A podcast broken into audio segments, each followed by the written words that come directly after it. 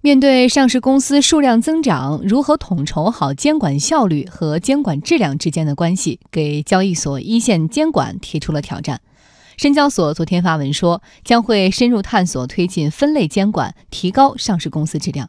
我们来连线值班编辑王建帆。好的，深交所表示，一方面是要支持持续规范经营的公司做优做强，提升企业发展的内在动力。一是优化完善差异化审核模式，在定期报告审核等日常监管工作中，对优质公司适当实施豁免审核；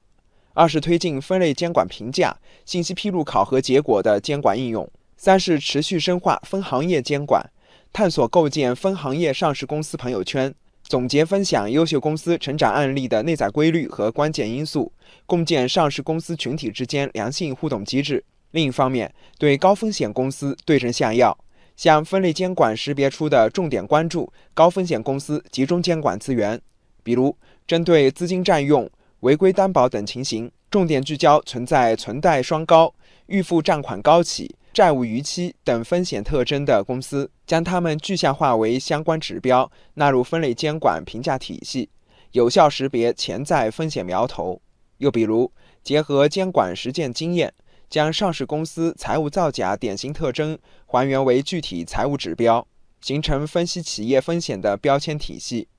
深交所在文章中说，目前已经建立了一套基于信息披露、公司治理、规范运作、营运能力、盈利能力和偿债能力等维度，以行业横向对比和历史纵向对比为基本方法，以精准识别风险为主要目标的分类监管评价体系。具体涵盖四十多项财务和非财务风险指标，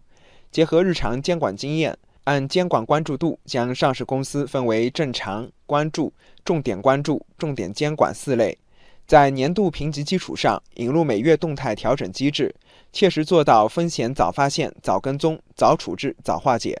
数据显示，今年上半年，深交所共计实施纪律处分六十一单，其中公开谴责十四单。重点查处了十五起大股东掏空上市公司、严重侵害中小股东利益的违规案件。上半年已有近九十八亿元违规占用资金被追回，近十七亿元违规担保被解除。